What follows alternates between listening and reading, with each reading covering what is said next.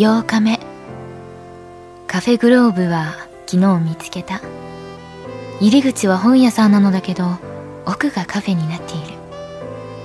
高い天井と赤い壁紙の可愛い雰囲気が気に入って2日連続ここでお昼を食べた。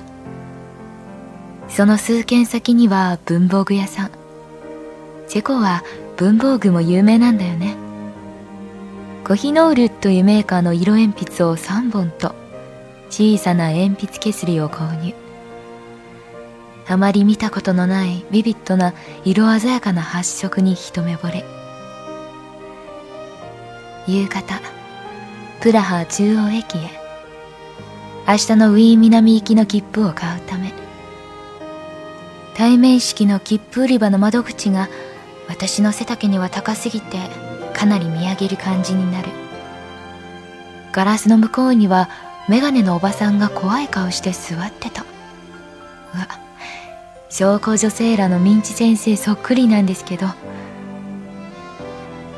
ドキドキしながら自分の肩よりも高いカウンターにまるでしがみつくみたいに両手を乗せて。なんだか初めてのお使いな気分。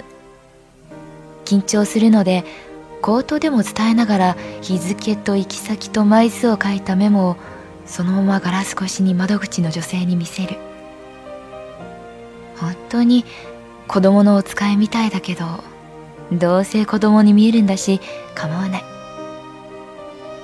提案してくれたいくつかの出発時刻の中から朝10時台のスーパーシティを選び無事チケットを手にした時はやたら達成感があった。ちゃんと一人でできた。こんなことが今は大仕事。洗濯物はホテルの洗面所で洗っている。日本から液体洗剤をボトルに入れて持ってきた。手洗いでジャブジャブあるいはシャワーを浴びたついでに足で踏んでジャブジャブ。旅に出て1週間。ずっとシャワーだけしかない安めの部屋に泊まってきた。そろそろバスタブが恋しいな。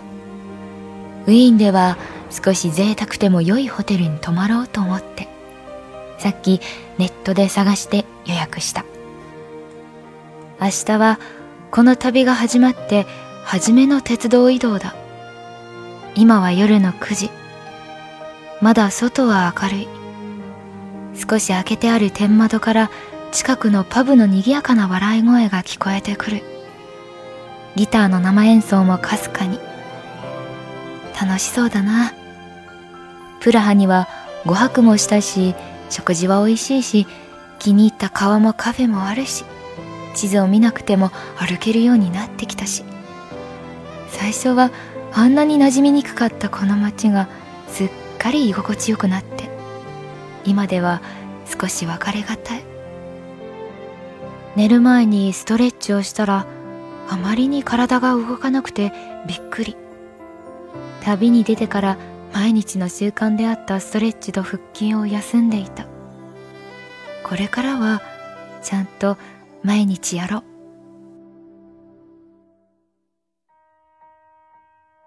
初恋日語。日本語との初恋。您正在收听的是出生电台，您可以在荔枝、喜马拉雅、网易云关注并联系我们，期待收到您宝贵的建议。同时，欢迎关注“出生日语”微信公众号及新浪微博，了解日本资讯，学习日语知识，出生日语，成就你的日语梦。